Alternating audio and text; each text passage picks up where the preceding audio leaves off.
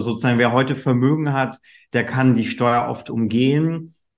Und äh, man, es gibt so einen Spruch, äh, das sagen nur die Dummen zahlen Erbschaftssteuer. Das ist zumindest für Vermögende definitiv wahr, weil wer irgendwie sich drum kümmert, zahlt in der Regel keine Erbschaftssteuer. Und vielleicht auch nochmal, es gibt kaum eine Steuer, die so niedrig ist wie die Erbschaftssteuer. Die ist aktuell in etwa, schätzt man, bei 2,7 Prozent im Durchschnitt, die die 20, über 20 Millionen Erben noch drunter, ist, glaube ich, ungefähr bei zwei Prozent. Also da sieht man, man kriegt irgendwie über 20 Millionen einfach mal äh, sozusagen geschenkt und zahlt darauf irgendwie unter zwei Prozent Steuern. Das gibt es, glaube ich, in kaum einem anderen Bereich. Derzeit werden in Deutschland jährlich schätzungsweise 400 Milliarden vererbt. Ein Vergleich, 2021 betrug der Bundeshaushalt 500 Milliarden Euro. Von diesen 400 Milliarden kommt die Mehrheit der Gesellschaft nichts ab, während 67 Prozent der Superreichen zumindest einen Teil ihres Vermögens geerbt haben. In kaum einem anderen Land gibt, in einem anderen Land gibt es so ein großes Geburtsbingo wie in Deutschland. Die Zahlen sind erschreckend. Dennoch wird kaum darüber geredet. Und der heutige Gast sagt deshalb, das Erben ist dann daher ein Prozess, der sich außerhalb der Öffentlichkeit vollzieht. Wenn ein Fußballspieler für mehrere hundert Millionen Euro Ablösesumme den Fußballverein wechselt, dann ist diese Summe am nächsten Tag in etlichen Zeitungen zu lesen. Doch beim Erben, da verhält es sich anders. Ihm fehlt jegliche Bühne für eine gesellschaftliche und politische Debatte. Egal wie groß die vererbten Summen sind, Sie bleiben der Öffentlichkeit meist verborgen. Im Prinzip fehlt jegliche öffentliche Sichtbarkeit. Daher sagt er, dieses Buch soll daher eine Anregung zum politischen Handeln sein. Es soll ein Aufruf sein, endlich offen über das Thema Erben zu reden. Lasst uns also über das Erben reden. Er ist der heutige Gast, Yannick Hahn, und das ist aus seinem Buch Enterbt uns doch endlich, wie das Erben meine Generation zerreißt. Und die Hauptthese ist, Erben ist weiterhin ein Tabuthema und so darf das nicht bleiben. Ich grüße Sie, Herr Hahn. Ich grüße dich, Yannick. Hallo. Hallo. Janik, wie kommst du auf das Thema Erben? Was genau ist deine Verbindung zu diesem Thema? Also warum hast du gedacht, zu diesem Buch, zu diesem Thema muss was geschrieben werden? Also ich habe ganz lange gar nichts zum Thema Erben und Vermögensungleichheit gemacht, war so ein bisschen wie, glaube ich, viele in der Gesellschaft wusste, dass das Thema irgendwie da ist, aber habe das so weggedrängt. Und bei mir war es so, dass meine Mutter vor ein paar Jahren gestorben ist und ich selber geerbt habe, keine Millionen und Milliarden, aber schon irgendwie eine, eine Summe Geld, die das Leben verändert. Ich habe mir davon, das beschreibe ich auch im Buch, zwei Wohnungen gekauft, eine, in der ich selber wohne und eine, die ich vermiete.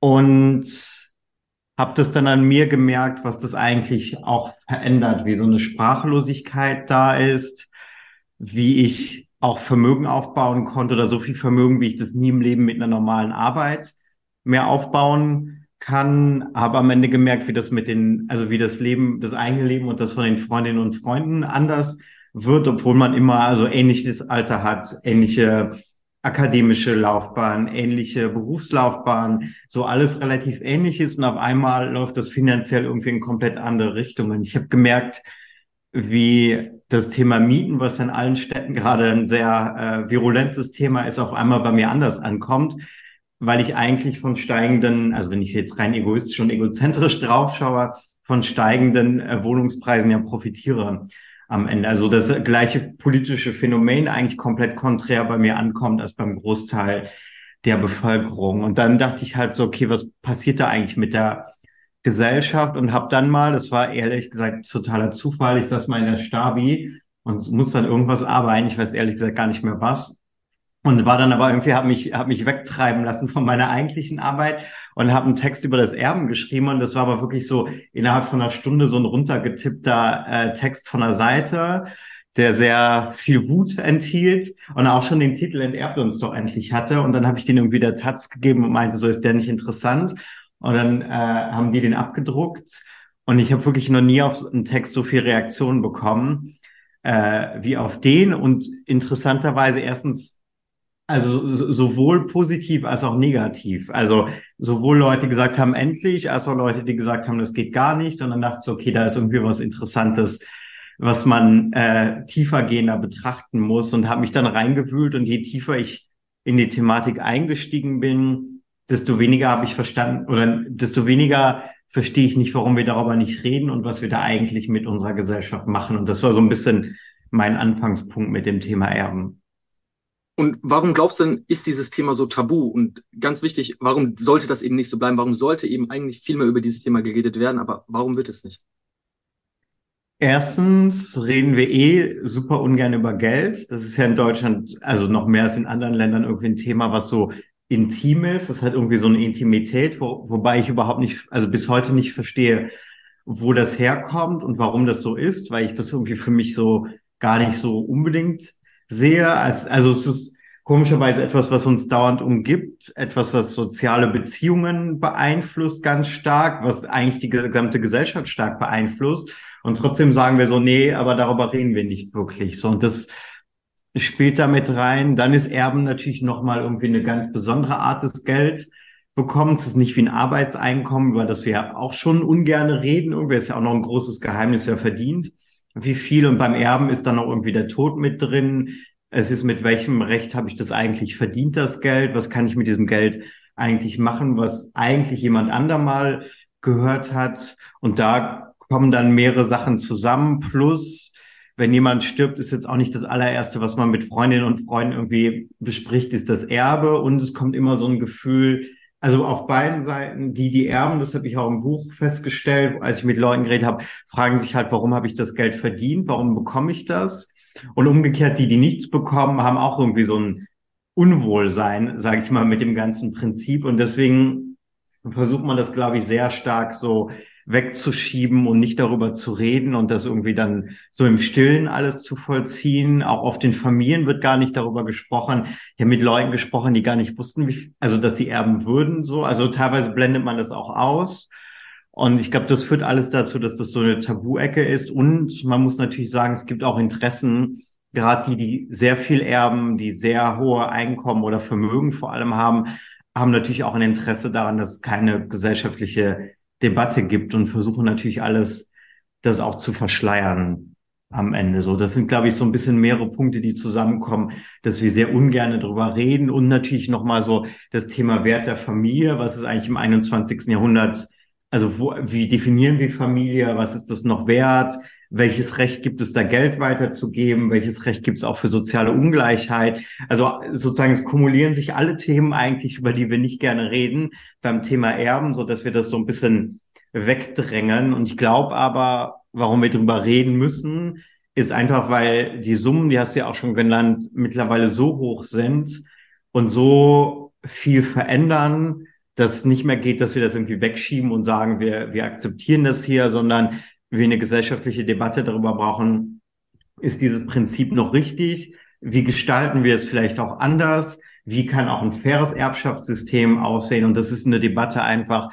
Also dieses System fräst sich durch unsere Gesellschaft, ohne dass wir gesellschaftlich, politisch darüber diskutieren, wollen wir das eigentlich. Und da, glaube ich, brauchen wir einfach mal wieder eine Debatte bei den Summen, die immer größer werden und einer immer größeren Ungleichheit im Erben und was auch noch ein Plädoyer, warum wir es jetzt machen müssen, ist der demografische Wandel. Also früher hat das Erben nochmal die Ungleichheit verringert, weil ein Vermögen auf sechs Kinder aufgeteilt werden und jetzt ist es umgekehrt. Jetzt sozusagen vergrößert es die Ungleichheit noch, weil oft zwei Vermögende ein Kind bekommen, so dass äh, sozusagen die Kinder eher mehr erben als vorher.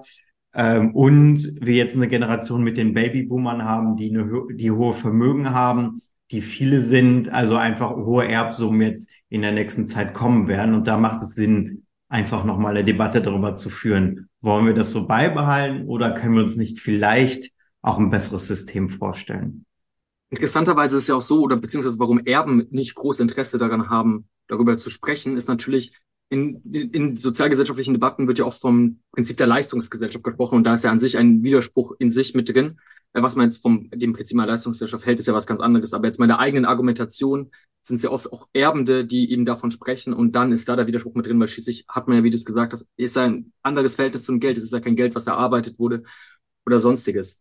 Ähm, warum wird jetzt eigentlich in dem Buch, gehst du in einem Kapitel darauf ein, beziehungsweise knapp über die Geschichte des Erbens, und zwar, warum wird eigentlich geerbt, vererbt? Manche erben ja Schulden, manche erben Vermögen. Was ist so die Geschichte hinter dem Erben, grob? Ist ja keine ja, neue also Debatte. Ja, interessanterweise gibt es Erben schon sehr, sehr lange und interessanterweise weist das System eine hohe Stabilität auf. Also wir haben irgendwie unterschiedliche, auch ökonomische, politische Systeme kommen und gehen sehen und niemand hat so richtig grundlegend am Erben gerüttelt. So das äh, also es wurde irgendwann mal geöffnet, dass man nicht nur in, innerhalb der Familie das weitergibt, sondern der Staat auch reingreift. Das war auch als Vermögensaufbau irgendwann möglich war. Und interessanterweise gab es von Anfang an eine sehr große philosophisch-politische Debatte über das Erben, die härter und radikaler geführt wurde, als das heute der Fall ist. Also gerade liberal, sehr liberale Philosophinnen und Philosophen haben ja sehr schnell irgendwie äh, das Erben komplett in Frage gestellt oder gesagt, man muss wieder komplett neu verteilen. Und was, was auch die Debatte von heute, also eigentlich die letzten 200 Jahre begleitet, ist das Thema Erbschaftssteuer. Also man hat von Anfang an irgendwie gesagt, okay, das beim Thema Erben braucht man Korrektiv und man braucht Erbschaftssteuern, die eine Vermögensbildung oder eine, Akkumulation von Vermögensbildung eigentlich verhindern. Und Genau, und das fand ich ganz interessant. Es gab einmal in der Sowjetunion, das ist auch nochmal ganz interessant, die haben wirklich mal versucht, das Erben komplett abzuschaffen, sind aber kläglich gescheitert am Ende, weil die Leute das nicht akzeptiert haben und sie es nie durchgezogen haben am Ende. Und dann mussten sie es nach einigen Jahren, haben sie es wieder aufgegeben und dann durfte man wieder erben. Natürlich irgendwie im im kommunistischen System ein bisschen anders als äh, in unserem heutigen System, aber trotzdem hat selbst die DDR oder ähnliches nicht das Erben komplett irgendwie abgeschafft oder gesagt, es geht alles an den Staat oder ähnliches. War natürlich weniger zum Erben da, weil das irgendwie Privatvermögen ja nicht gewollt war, aber trotzdem war es immer da. Und das fand ich ganz interessant, dass es so eine extreme Beständigkeit hatte und immer wieder aber auch angegriffen wurde gleichzeitig das System. Und immer wieder aber auch eine, eine größere Debatte ist und was wir dann nochmal sehen jetzt in den 80ern, das ist jetzt dann sozusagen sukzessive Abbau der Erbschaftssteuer. Das kann man dann auch nochmal sehen oder sozusagen der Vermögenssteuern insgesamt. Und das hat auch die Erbschaftssteuer dann getroffen. Und was man nochmal sieht, dass die Erbschaftssummen jetzt nach oben gehen seit auch geraumer Zeit. Also das, das sieht man nochmal. Und was nochmal ein kleiner Exkurs ist, das ist auch nochmal ganz, finde ich ganz lustig, in der bayerischen Landesverfassung, die jetzt wahrscheinlich, ich bin jetzt nicht Verfassungsexperte, äh, auch nicht für die bayerische, aber steht schon, dass die Akkumulation von Vermögen verhindert werden soll durch die Erbschaftssteuer. Und da finde ich schon mal, noch mal interessant, dass es selbst damals in der Verfassung, also in der Landesverfassung geschrieben wurde.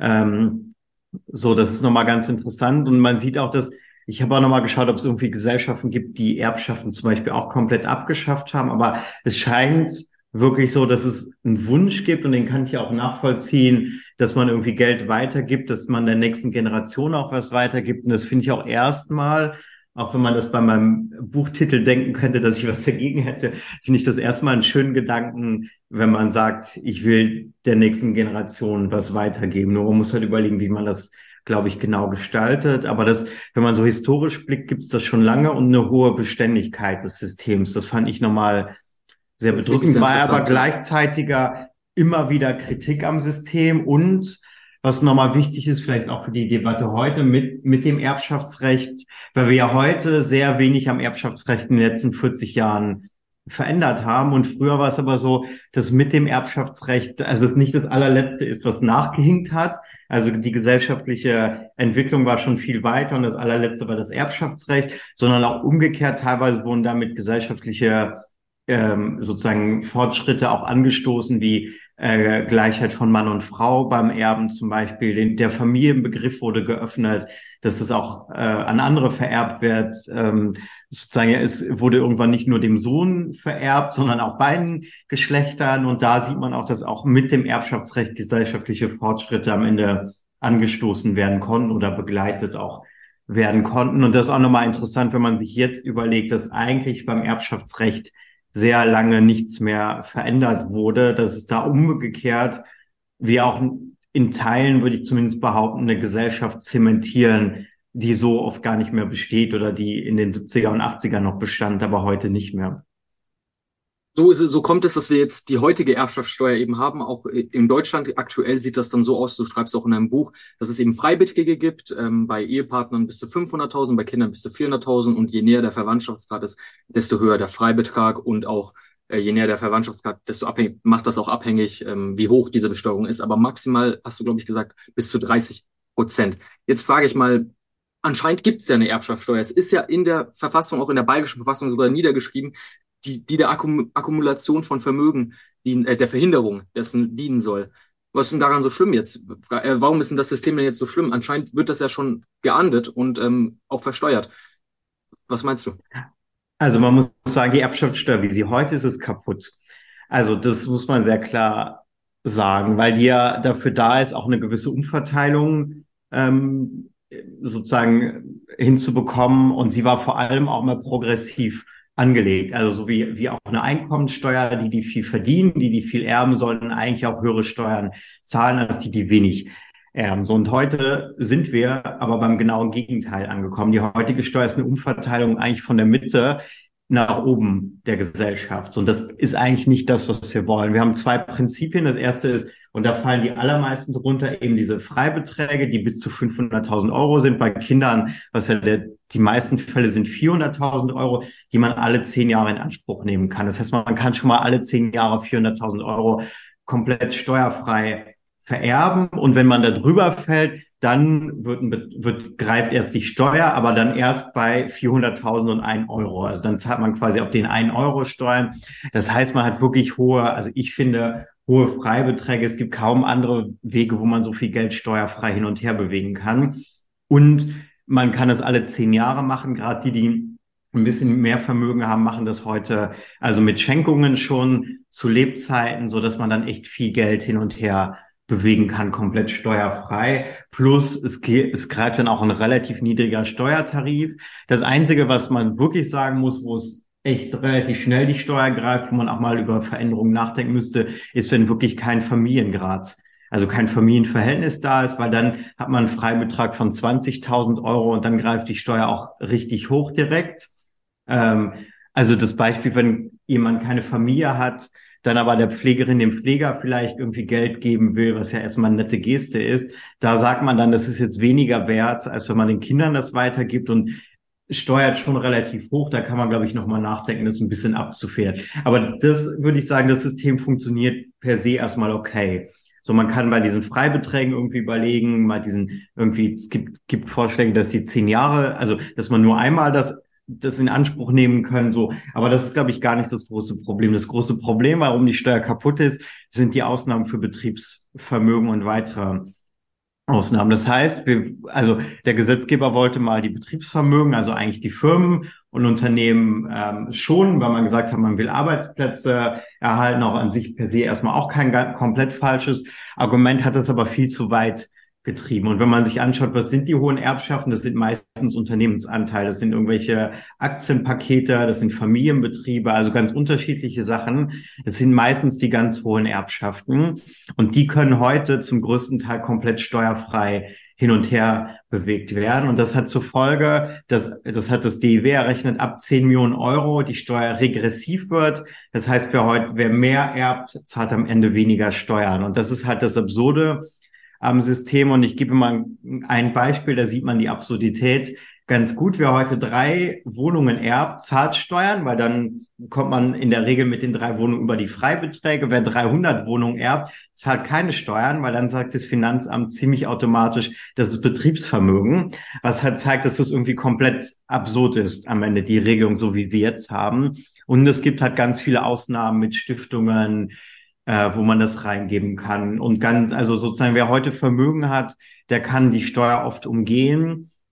Und äh, man, es gibt so einen Spruch, äh, das sagen nur die Dummen zahlen Erbschaftssteuer. Das ist zumindest für Vermögende definitiv wahr, weil wer irgendwie sich drum kümmert, zahlt in der Regel keine Erbschaftssteuer. Und vielleicht auch nochmal, es gibt kaum eine Steuer, die so niedrig ist wie die Erbschaftssteuer. Die ist aktuell in etwa, schätzt man, bei 2,7 Prozent im Durchschnitt, die die 20, über 20 Millionen Erben noch drunter, ist, glaube ich, ungefähr bei zwei Prozent. Also da sieht man, man kriegt irgendwie über 20 Millionen einfach mal äh, sozusagen geschenkt und zahlt darauf irgendwie unter zwei Prozent Steuern. Das gibt es, glaube ich, in kaum einem anderen Bereich.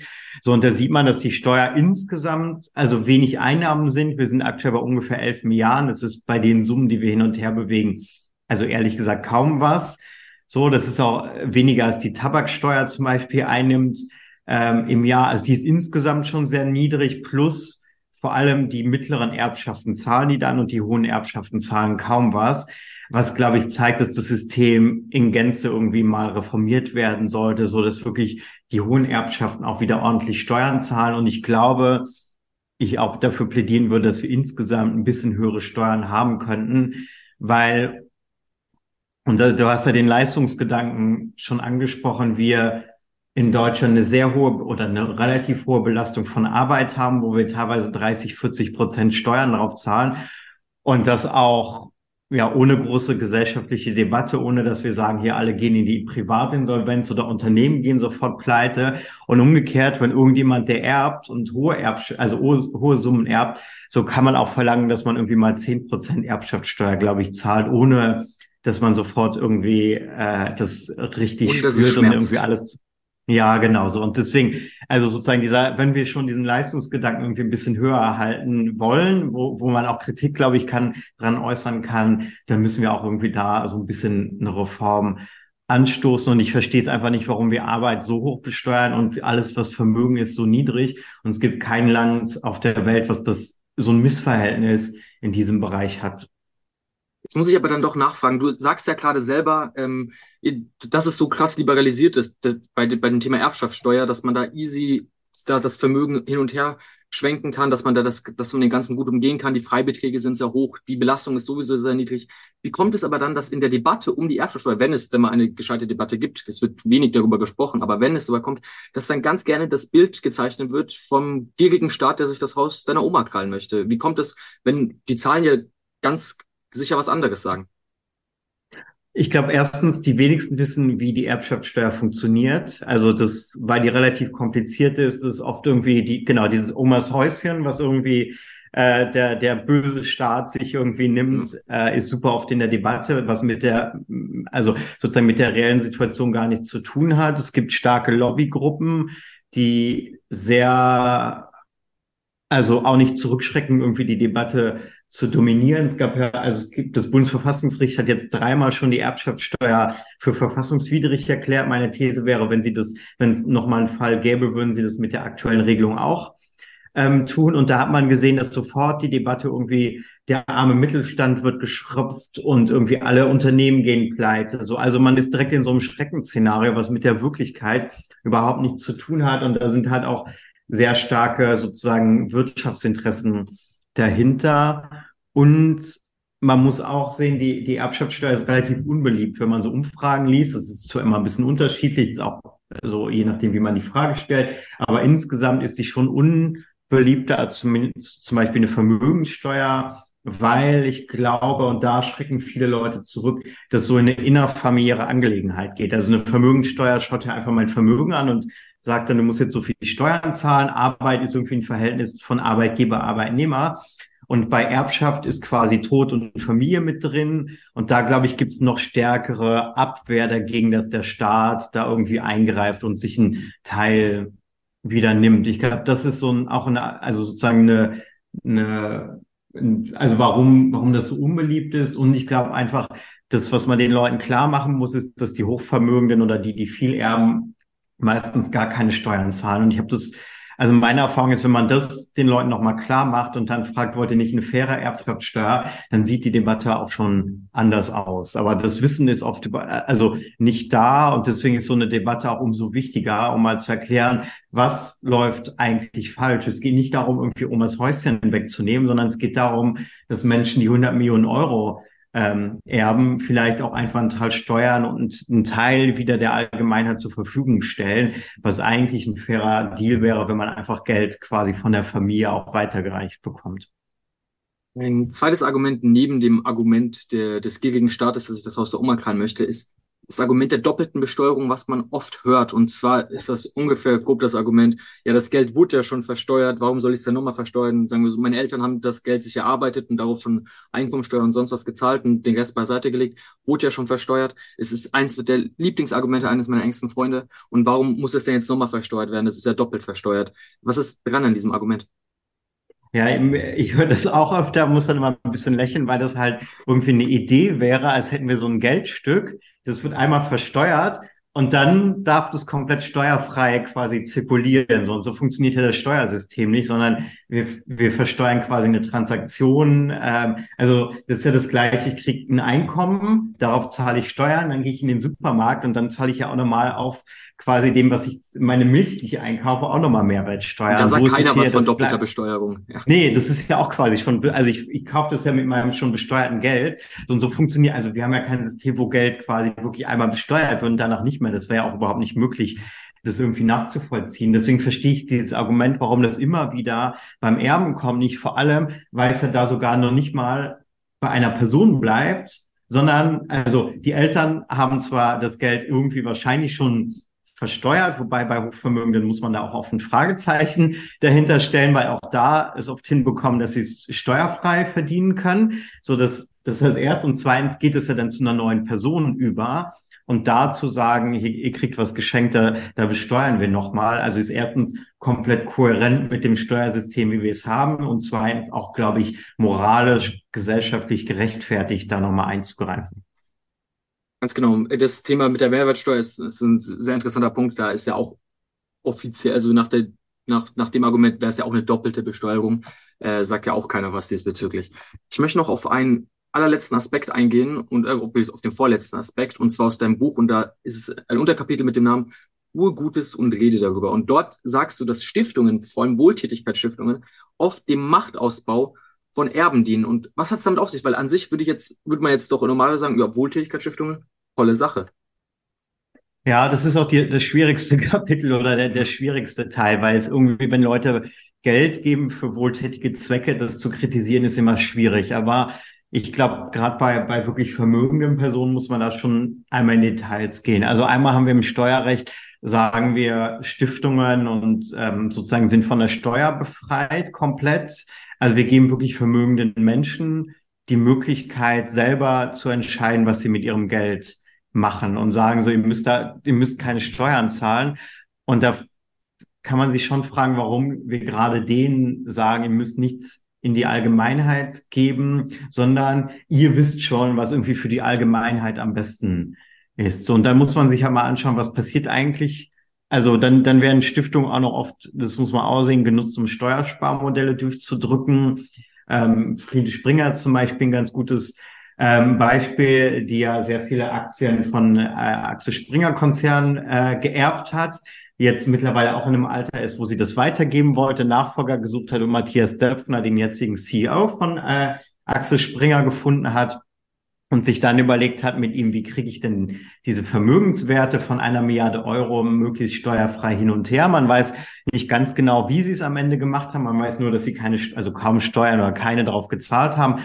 Aber wahrscheinlich hat sie die Aktien in die, in die Stiftung, in ihre eigene gepackt und dann am Ende das weitergegeben, auch wenn die Stiftung die nur ein paar Tage wahrscheinlich gehalten hat. Äh, aber da sie sozusagen steuerbefreit ist, muss sie darauf keine Steuern zahlen. Und parallel hat sie dann aber dem äh, Land der Charité Geld gegeben für ein Herzzentrum und jetzt gibt's das Friede Springer Herzzentrum. An der Charité hätte sie Steuern gezahlt, hätte sie dem der allgemein, also sie hätte viel mehr Steuern zahlen müssen, als sie am Ende äh, für das Herzzentrum gegeben hat. Und da sieht man einfach, wie welches Missverhältnis da oft da ist. Und gutes Beispiel ist auch The Giving Pledge aus den USA mit ähm, äh, Warren Buffett, äh, Bill Gates und vielen anderen äh, MilliardärInnen, die gesagt haben, wir geben hier einen ganz ganz großen Teil des Vermögens. Und wenn man sich jetzt zehn Jahre später das mal anschaut, erstens sind die Vermögen gewachsen, derer, die ganz viel geben wollten. Da fragt man sich, habt ihr nichts gegeben oder äh, könnt ihr gar nicht so schnell geben, wie eure Vermögen wachsen? Und wenn man sich da mal die Details anschaut, dann geben die oft in ihre eigenen Stiftungen, die die Namen tragen. Sie geben oft Sachen für Bildung, für Kultur, also Sachen, die auch irgendwie das eigene Prestige erhöhen. Wir haben Stiftungen, die auch ja Miss, also wo immer die die geben, äh, ein Machtverhältnis haben zu denen, denen sie Geld geben wollen, also die sie am Ende fördern. Und Mark Zuckerberg ist das beste Beispiel. Er hat es noch nicht mal hinbekommen, das in eine gemeinwohlorientierte äh, Organisation zu geben, sondern eine gewinnorientierte, die lustigerweise sich auch noch mit künstlicher Intelligenz auseinandersetzt. Äh, ganz zufälligerweise auch etwas, was das Unternehmen von Mark Zuckerberg natürlich äh, hochgradig interessiert. So, und da kann man so ein bisschen, wenn man da so ein bisschen hinter die Fassade schaut, dann gibt es da auch schon Brüche. Und auch in Deutschland gibt es Beispiele von Milliardären, die dann in die Schweiz, also Herr Kühne zum Beispiel, der einer der reichsten Menschen in Deutschland ist, der dann in die Schweiz ausgewandert ist, auch mit dem Unternehmen, um würde ich jetzt mal einfach so eine Mutmaßung äh, in, Ra in den Raum setzen, um wahrscheinlich weniger Steuern zahlen zu müssen, aber dann sozusagen ganz viel stiftet und Geld gibt und da auch Macht ausübt und ähm, sozusagen das auch nutzt natürlich, um Unternehmenslobby am Ende zu machen und da mal zu schauen, dass, und ich will jetzt kein Plädoyer gegen Stiftungen oder ähnliches machen, aber da auch schon mal zu schauen, welche Machtverhältnisse gibt es da, was wird wirklich genutzt, um irgendwie was zu helfen. Und zweitens wird das auch sehr, sehr stark genutzt, um dieses Steuerthema wegzudrücken, weil man sagt, man macht ja schon Gutes. Und das muss uns klar sein, man kann keinen Staat aufbauen mit irgendwie Philanthropie, mit ein paar äh, Menschen, die irgendwie was für Bildung ausgeben, sondern wir brauchen darüber Steuern. Und wir müssen uns die Frage stellen, warum haben diese Menschen eigentlich so viel Geld, dass sie sozusagen Milliardensummen als Privatperson in Stiftungen stecken können und das irgendwie immer noch irgendwie einen Lebensstil haben, der irgendwie über alle Maßen irgendwie ähm, ist. Und da müssen wir, glaube ich, eine Debatte führen. Und, und diese, diese Stiftungsdebatte wird viel zu oft genutzt, um eben die Steuerdebatte wegzudrängen. Und das ist Ausrede zu nutzen, um keine Steuern zu zahlen. Und ich plädiere dafür, dass man ordentlich Steuern zahlt. Und wenn dann Geld übrig ist, kann gerne alle das in Stiftungen stecken. Das ist mir dann ähm, egal. Aber erstmal sozusagen brauchen wir einen Staat, der über Steuern finanziert ist und kein Bildungssystem, was irgendwie über Spenden von Warren Buffett, Herrn Kühne und äh, Friedrich Springer finanziert ist, sondern es über Steuern ja finanziert ja. ist und wo am Ende die Demokratie entscheidet, wo geht das Geld hin, weil natürlich mit, mit so Stiftungen auch der Blickwinkel von Hochvermögenden kommt und die haben, glaube ich, einen sehr eingeschränkten Blick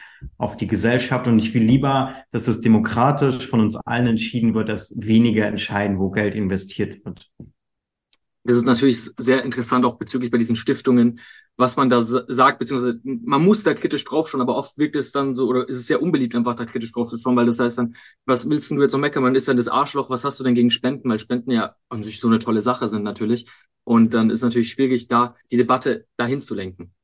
Zum Abschluss des Buches gehst du noch auf drei Aspekte ein, beziehungsweise auf drei Vorschläge, wie, äh, wie man die jetzige Situation verbessern könnte, beziehungsweise Reformvorschläge, weil du sagst, so wie es ist, darf es nicht bleiben. Und zum anderen sagst du natürlich auch, wir müssen mehr über das Thema Erben reden. Was genau schlägst du vor? Du hast jetzt immer wieder mal von ein paar, paar Mal das Wort Reform zum Beispiel in den Mund genommen. Also erstens müsste man auf jeden Fall was bei der Erbschaftssteuer ändern. Das ist eigentlich so der No-Brainer, weil es politisch relativ einfach umsetzbar ist. Man sieht ganz, ganz klar, wo das Problem liegt, nämlich dass die hohen Erbschaften heute kaum bis gar nicht besteuert werden. Das heißt, wer mehr erbt, zahlt weniger Steuern und das eigentlich gegen jegliches Gerechtigkeitsempfinden, was wir haben. Und das Bundesverfassungsgericht hat auch schon jetzt mittlerweile dreimal geurteilt, dass die Erbschaftssteuer in ihrer jetzigen und in der Form vorher verfassungswidrig ist. Und ich würde sagen, wenn das äh, Verfassungsgericht nochmal urteilen würde, würde es auch die jetzige Regelung als verfassungswidrig ansehen. Und man fragt sich da so ein bisschen, warum eigentlich gar nichts passiert. Und das wäre so der erste Vorschlag, der aber relativ einfach umsetzbar wäre und, glaube ich, auch für viele einfach gerecht wäre. Das zweite, was ich vorschlage, ist das Grunderbe. Das ist eine Idee, die es auch schon, also einige Zeit gibt, was das DIW auch nochmal vorgeschlagen hat. Und das halte ich für sehr klug, weil es das Prinzip Erben nicht abschafft, sondern auf alle ausweitet. Weil eigentlich ist Erben, finde ich zumindest, was Schönes und Gutes. Es muss nur allen halbwegs gleich äh, zugutekommen. Und das Grunderbe wäre eine Art staatliches Erbe, was alle ungefähr mit 18 Jahren bekommen, unabhängig irgendwie vom Elternhaus und in Höhe von 20.000 Euro. Also man sagt halt, mit dem 18. Geburtstag wird was überwiesen. Und die Idee ist eben, dass das ein Alter ist, wo sich ganz viel entscheidet, wo man irgendwie studieren geht, eine Ausbildung macht, ein Praktikum macht, eine Firma gründet oder ähnliches. Und da macht es, also ist gerade das Portemonnaie der Eltern großer, also macht einen großen Unterschied. Und da man 20.000 Euro mehr oder weniger hat, würde einen großen Unterschied machen. Und es würde eben dieses Prinzip des Erbens nicht abschaffen, sondern ausweiten und sagen so, andere kommen auch in den Genuss sozusagen eines solchen Geldbetrags. Also kriegen das alle. Und was man auch sagen muss, mit einer Reform der Erbschaftssteuer, sogar mit einer relativ moderaten Reform der Erbschaftssteuer, wäre das relativ easy finanzierbar. Es wären, glaube ich, 15 Milliarden in etwa jährlich. Wenn man sich gerade die Summen anschaut, die sonst so ausgegeben wären, ist das auch irgendwie, also kein, nichts, was irgendwie komplett den Haushalt, also den Bundeshaushalt ruinieren würde. Und eine dritte Sache, über die ich zumindest auch mal nachdenken wollen würde, wäre, dass man wirklich mal überlegt, die ganz hohen Erbschaften zu kappen irgendwann, also mit einer irgendwie fast hundertprozentigen Erbschaftssteuer, weil wir auch historisch gesehen gab es immer eine Vermögensungleichheit. Das ist irgendwie in, in der, im System angelegt, ist wahrscheinlich auch wirtschaftlich notwendig, aber dieser Superreichtum, den wir aktuell erleben, der für mich auch kein sinnvoller Reichtum mehr ist, sondern nur noch destruktiv, weil er so hoch ist, dass er irgendwie auch nicht mehr gebrauchbar ist, dass er für die Gesellschaft eigentlich nur noch Destruktion ist, dass man den irgendwann sagt, wir kappen hierbei irgendwie, keine Ahnung, 500 Millionen Euro Privatvermögen oder ähnlichem, was weiter vererbt wird, weil das auch ehrlicherweise keine Privatperson mehr in irgendeiner Weise braucht. Und auch das ist jetzt äh, kein, kein irgendwie komplett verrückte Idee, sondern es gab es in den USA sehr lange, dass die eine Erbschaftssteuer von und auch Vermögenssteuern teilweise von über 90 Prozent hatten. Und genau mit diesem Zweck, diesen Superreichtum einzudämpfen. Und die Gesellschaft ist auch nicht zusammengebrochen, sondern umgekehrt die Vermögensungleichheit ist zusammengeschrumpft am Ende. Und ich glaube, das hat auch, wenn man einen Blick auf die Demokratie wirft, die ja eine gewisse Gleichheit aller zu, zugrunde äh, liegt, brauchen wir einfach wieder irgendwie Instrumente, die die Vermögensungleichheit wieder zusammenbringt, also sozusagen schrumpfen lässt weil das, glaube ich, mit der Demokratie nicht so lange vereinbar ist. Und vielleicht noch so ein vierten Aspekt ist ein Bürgerrat erben, würde ich ganz gerne machen. Bürgerrat ist ja die Idee, dass Leute gelost werden und zusammenkommen.